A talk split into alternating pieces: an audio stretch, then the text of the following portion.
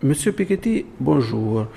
Euh, je voulais euh, commencer cet entretien avec vous avec euh, une question peut-être un peu naïve. Euh, ce que beaucoup de nos auditeurs euh, pensent et euh, répètent aujourd'hui, c'est-à-dire je suis venu ici en taxi et le chauffeur du taxi m'a dit tout coûte cher, il faut payer beaucoup de taxes. Et enfin, il a euh, dit on était plus riche euh, par avant, on était plus riche il y a 30 ou 40 ans. Est-ce que euh, la science économique peut dire quelque chose sur ce sujet-là? Est-ce que vraiment on était plus riche il y a 30 ans? Dis- Disons que ça a beaucoup stagné depuis 30 ans.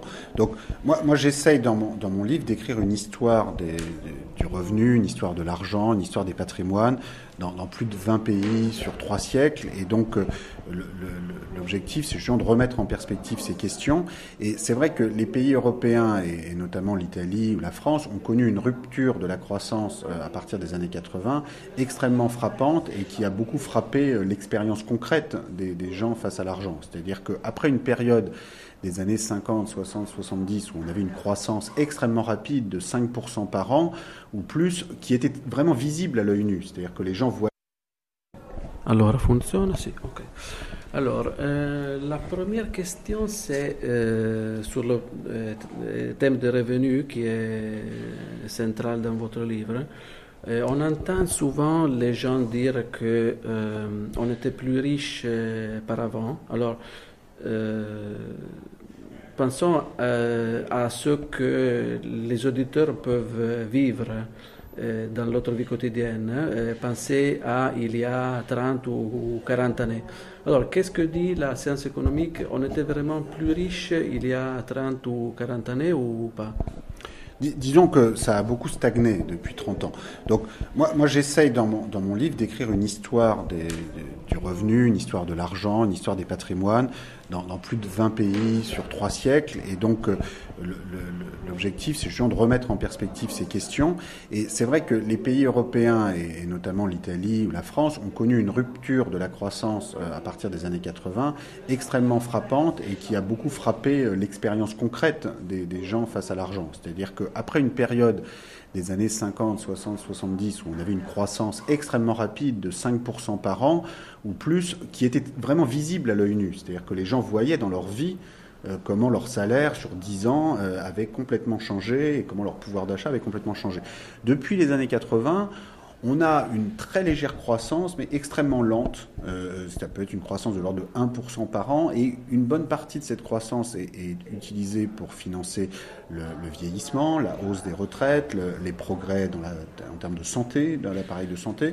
Euh, donc finalement, en termes de pouvoir d'achat monétaire, en particulier pour les jeunes générations qui euh, souvent font face à un chômage qui aujourd'hui, avec la crise européenne, euh, les politiques d'austérité atteint un niveau euh, complètement insupportable. hein. On a un quart euh, des jeunes européens euh, qui, sont au chômage, particulièrement en Europe du Sud.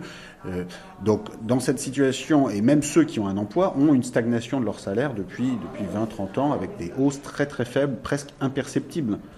Euh, donc ça, c'est une rupture qui est ressentie euh, très durement et, qui est plus qu'un problème de ressenti, qui correspond à une réalité. Euh, en même temps, euh, est-ce que des taux de croissance de 5% par an, tels que ceux qu'on a, qu'on a connus dans l'après-guerre, auraient pu durer?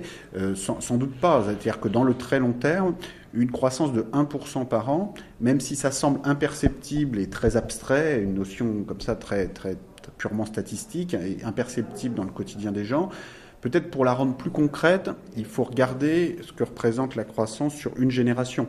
Et de ce point de vue-là, sur 30 ans, même, si vous avez seulement 1% de croissance par an, ça veut dire que vous avez quand même un tiers de l'économie qui est renouvelée sur 30 ans. Il y a, il y a 30 ans, il n'y avait pas de technologie de l'information, il y a quand même un très fort renouvellement de l'économie. Donc il faut peut-être s'habituer à vivre aussi avec une croissance lente, Bon, peut-être pas 0% comme on a actuellement dans en Europe, qui est une véritable catastrophe pour la jeunesse, mais une croissance de 1 ou 2% euh, par an, ce qui demande déjà un, appareil éducatif, des investissements dans l'éducation euh, beaucoup plus importants que ce qu'on a euh, actuellement, c'est sans doute plus réaliste qu'une croissance qui, que d'attendre que la croissance revienne à 4 ou 5%, ce qui, ce qui sans doute n'arrivera plus.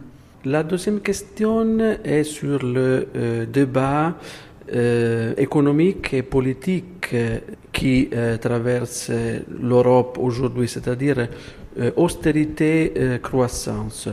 Est-ce que l'austérité aide la croissance ou pas?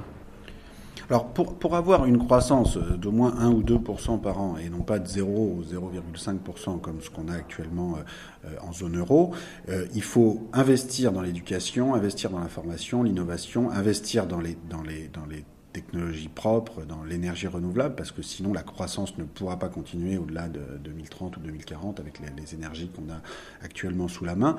Euh, et c'est ces investissements dans l'avenir qui actuellement n'ont pas lieu. Et, là, euh, je pense que les, il faut quand même euh, maintenant, il est temps de reconnaître que les, les politiques d'austérité en Europe ont été un, désastre. Il y a quatre ans, le taux de chômage en Europe était à peu près le même qu'aux États-Unis. Euh, la dette publique euh, était à peu près la même euh, en Europe, aux États-Unis. Quatre ans plus tard, on a un taux de chômage qui a, qui a baissé aux États-Unis, une dette publique qui a baissé, et en Europe, on a, à force d'austérité, on a une croissance qui est quasi nulle, une inflation qui est quasi nulle, un taux de chômage qui a explosé, notamment chez les jeunes. Donc ça, c'est un énorme échec. Et je pense qu'on a besoin pour essayer de sortir de cette situation, euh, d'abord de, voir dans l'histoire qu'on a déjà eu dans le passé des crises de la dette publique euh, encore plus importantes que celle-là. Si on remonte dans l'histoire de, la dette publique que j'essaye de, décrire dans, mon livre, on a des épisodes au XIXe siècle avec 200% euh, du PIB en dette publique au Royaume-Uni. on en a d'autres au XXe siècle avec la, France et l'Allemagne. ce qu'on peut dire de cette histoire, c'est que l'austérité pour réduire une dette publique euh, de ce niveau-là, euh, ça peut marcher, mais ça prend extrêmement longtemps. Et le, Royaume-Uni au XIXe siècle, ça leur prend un siècle d'excédent budgétaire, où finalement ils consacrent plus d'argent chaque année à rembourser leurs propres rentiers de la dette publique qu'ils n'investissent dans leur système éducatif. Et je pense que c'est le risque auquel on fait face actuellement, euh, c'est de, passer des décennies euh, finalement à, se rembourser nous-mêmes, parce que le pire c'est que cette dette publique, elle est d'abord détenue par nous-mêmes, l'Europe dans son ensemble et, l'Italie en particulier n'est pas possédée par le reste du monde. Hein, on possède dans le reste du monde autant d'actifs financiers que le reste du monde en possède en Europe, et même en fait on en possède un peu plus l'Europe dans le reste du monde. Donc on est, on est, dans une situation où on repaye à nous-mêmes des intérêts de la dette. Euh, alors comment faire pour aller plus vite? Euh, au XXe siècle, euh, la façon dont l'Allemagne et la France se sont débarrassés de leur dette publique, c'est non pas en la remboursant, mais en s'en débarrassant soit par l'inflation, soit par des, répudiations, des restructurations de dettes qui ont eu lieu notamment pour l'Allemagne après la Seconde Guerre mondiale. Je, pense que c'était plutôt une bonne chose parce que ça a permis euh, euh aux pays européens de repartir vers 1950 avec une dette publique quasi nulle et pour financer la reconstruction, l'investissement dans les infrastructures, c'était mieux. Euh, le problème de l'inflation, évidemment, c'est que ça se fait souvent au détriment des plus pauvres, des plus modestes. Donc une troisième solution en dehors de l'austérité et la l'inflation, ce serait euh, une forme d'imposition progressive euh, des patrimoines, euh, qui est un peu la, forme civilisée de l'inflation. Le problème de l'inflation, c'est que ça, repose souvent sur les plus modestes, alors que les plus riches, qui ont des portefeuilles en actions, ne craignent pas vraiment l'inflation, parce que le prix des actions va augmenter au moins autant que les, prix en général. alors qu'un impôt progressif sur le patrimoine, où vous auriez un taux plus élevé au-delà de 1 million d'euros de patrimoine et encore plus élevé au-delà de 5 millions d'euros de patrimoine, pourrait permettre, compte tenu du très haut niveau des patrimoines actuellement en Europe, et notamment en Italie, où les patrimoines privés en pourcentage du PIB ont beaucoup plus augmenté que la dette publique en pourcentage du PIB, euh, pourrait permettre de, lever des, recettes importantes et de réduire la dette euh, de façon euh, accélérée. Il n'y a pas de solution simple, hein, de toute façon, parce que quelqu'un doit, payer pour cet ajustement, mais essayons au moins d'avoir la solution qui soit la plus juste possible et, et la plus efficace possible pour l'avenir et où on ne se retrouve pas pendant des dizaines d'années à euh, se rembourser à nous-mêmes cette dette publique, alors que ce qui compte pour la prospérité future de, l'Europe, c'est d'abord l'investissement dans l'avenir, dans nos universités, euh, qui sont beaucoup trop à la traîne par rapport aux universités notamment euh, américaines, alors qu'il n'y a pas de raison pour ça. L'Union européenne, c'est un quart du PIB mondial, exactement comme les États-Unis. Il n'y a pas de raison qu'on soit à la traîne dans l'investissement dans l'enseignement supérieur, dans l'innovation. C'est à ça qu'on devrait se consacrer. et là, on perd beaucoup de temps euh, faute d'une organisation adéquate euh, en Europe. Vous parlez beaucoup de coopération internationale pour mettre en place cette taxe progressive euh, sur le revenu des capitaux. il faut une grande coopération internationale. Maintenant, il y a une euh, coopération internationale, il y a une euh, session de euh, souveraineté, mais ça fait beaucoup peur parce que tout le monde dit c'est la Troïka, c'est le FMI, c'est la Banque centrale, c'est l'Union européenne qui impose une politique. Donc, session de souveraineté, c'est quelque chose de positif ou de négatif? Ben, je, pense qu'il faut recréer des espaces de souveraineté démocratique euh, euh, au niveau européen et en particulier au, niveau de la zone euro. C'est pour ça qu'on a besoin d'un Parlement de la zone euro pour décider souverainement euh, de quel plan de relance on veut en Europe, de quel niveau de déficit on veut choisir en Europe. Le problème, c'est que le système actuel, il y a à la fois la, la perte de souveraineté nationale et puis un système totalement inefficace et bureaucratique de prise de décision en commun. Donc en particulier les règles sur le niveau du déficit, les, fameux critères de Maastricht avec ses règles de 3%, ce système ne fonctionne pas. Ce système ne fonctionne pas parce que d'abord il est excessivement rigide, on ne peut pas décider à l'avance euh, du niveau du déficit euh, si on est en récession, on ne peut pas avoir le même niveau de déficit que si on est en croissance. Et puis surtout, euh, ce système il admet plein d'exceptions de façon complètement opaque, avec des négociations entre les gouvernements nationaux, la Commission de Bruxelles, qui ne fonctionnent absolument pas. Pour finir, tout le monde est mécontent, à la fois dans les pays qui respectent pas ces critères, dans les pays qui les respectent, tout le monde est furieux. Donc ce système est un, échec.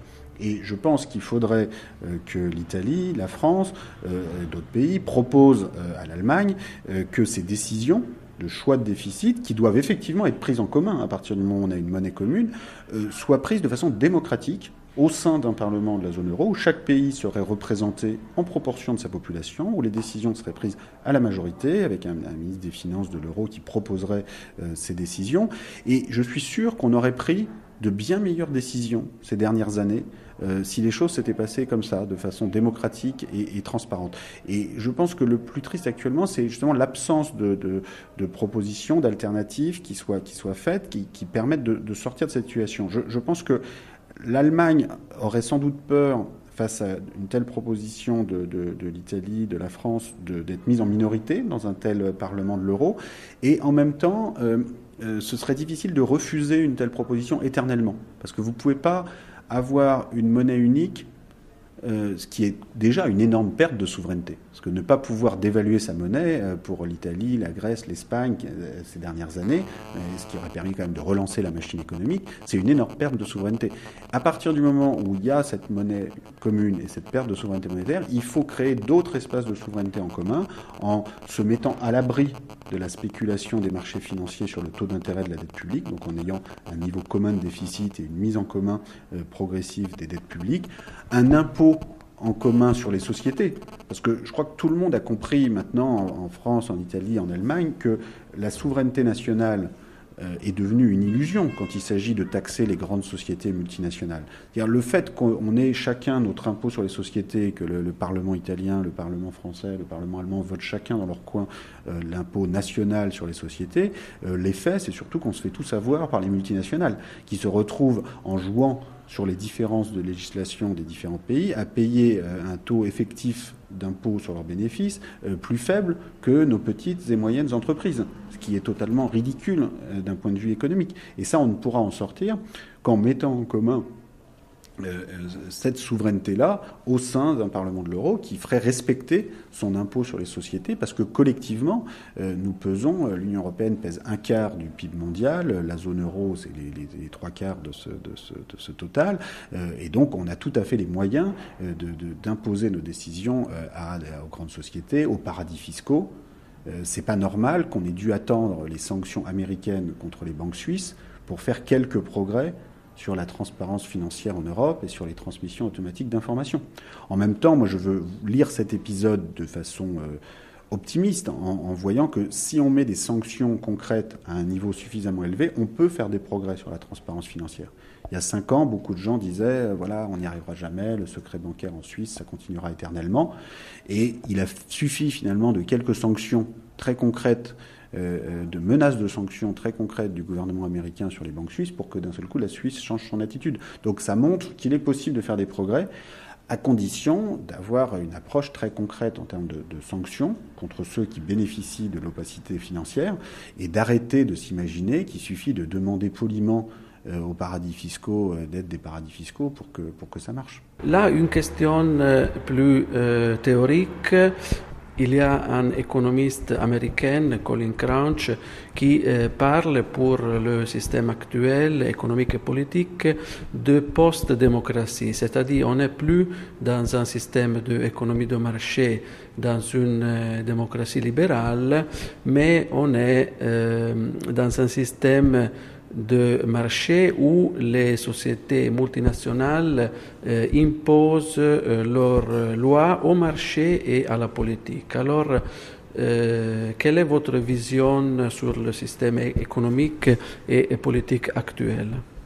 Bah, je, pense que les, défis sont, sont pas exactement les mêmes dans les différentes parties du monde. Je pense qu'aux États-Unis, il y a un vrai risque d'une dérive disons, euh, plutocratique de la démocratie américaine, avec des, des, des, très riches qui finissent par avoir une influence démesurée dans la vie politique américaine, avec des décisions récentes de la Cour suprême qui ont retiré presque toute limite euh, au financement privé dans la vie politique américaine. Et ça inquiète beaucoup d'observateurs euh, aux États-Unis, cette, cette, dérive hyper inégalitaire des États-Unis qui, qui, peut finir par rendre le, les institutions démocratiques incapables de répondre véritablement aux, aux défis.